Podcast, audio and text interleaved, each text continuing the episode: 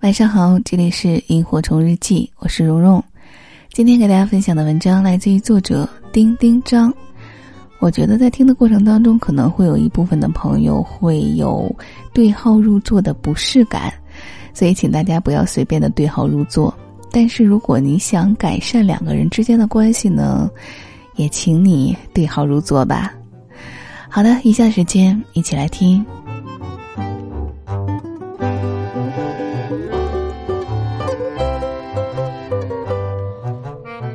容易给自己下套。我三十岁之前老干这事儿，属于熟练工。比如很多时候，我都觉得我不配得到爱，以至于我最讨厌的事情就是，我喜欢的人也喜欢我，以至于后来我再爱上的人不爱我，而因此我更加深爱着这个人的时候，对方因此更不爱我，我因此更爱对方，我就觉得我存在于一种奇怪的死循环里。有魔咒缠身感。真正有自信的人不会这样想，自己爱的人爱他会让他兴奋，觉得两情相悦。可深陷魔咒中的我，觉得这太不完整了。不挣扎的爱不是爱，我把难过当成了爱情的必要条件。可后来我不这么看了，我长大之后觉得必要条件是开心，谁让我难受，我就跟他分手。敢于承认这个，说明我是个诚实的人。好惨的！我新认识一个朋友，说自己中了另外一种咒，起个名字就叫“做过既亡咒”。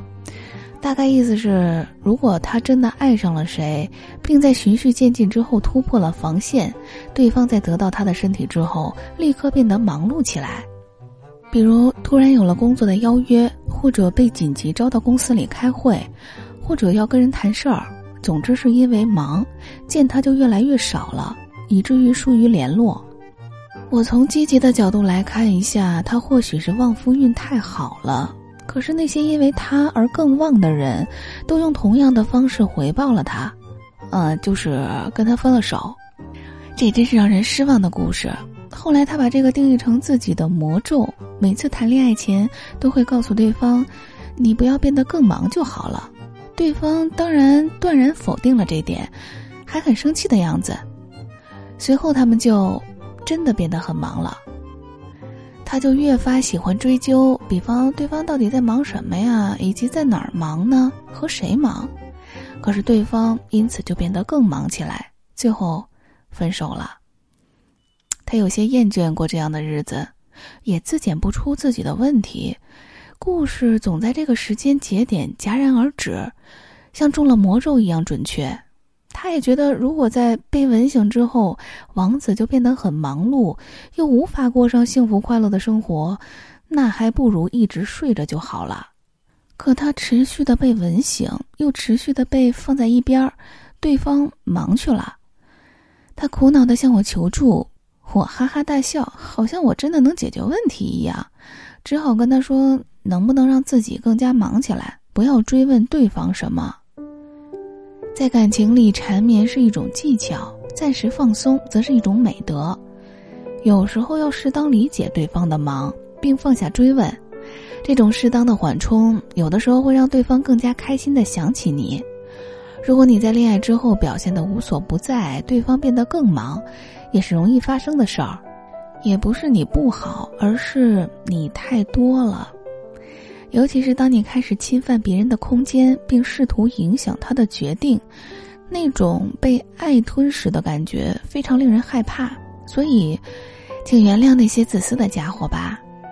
一个教育专家说，在第一季《爸爸去哪儿》的五个孩子当中，王诗龄的情商最高。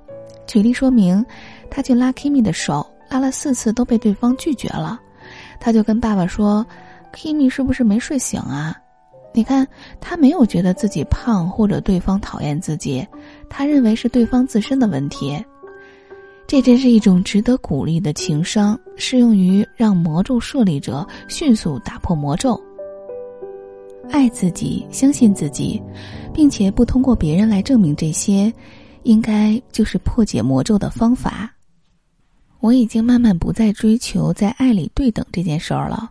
小时候有个迷思。我对你一百分，你对我也是吗？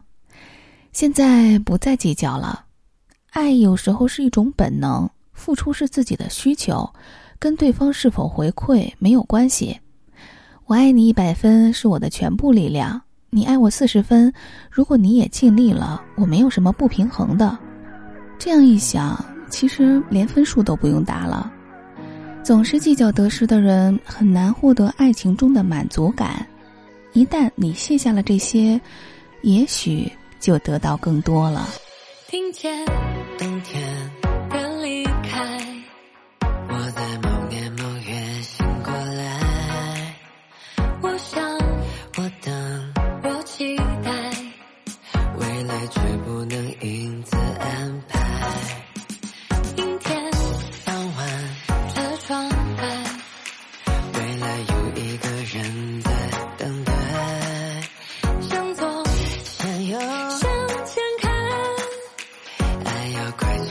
拐几个弯才来。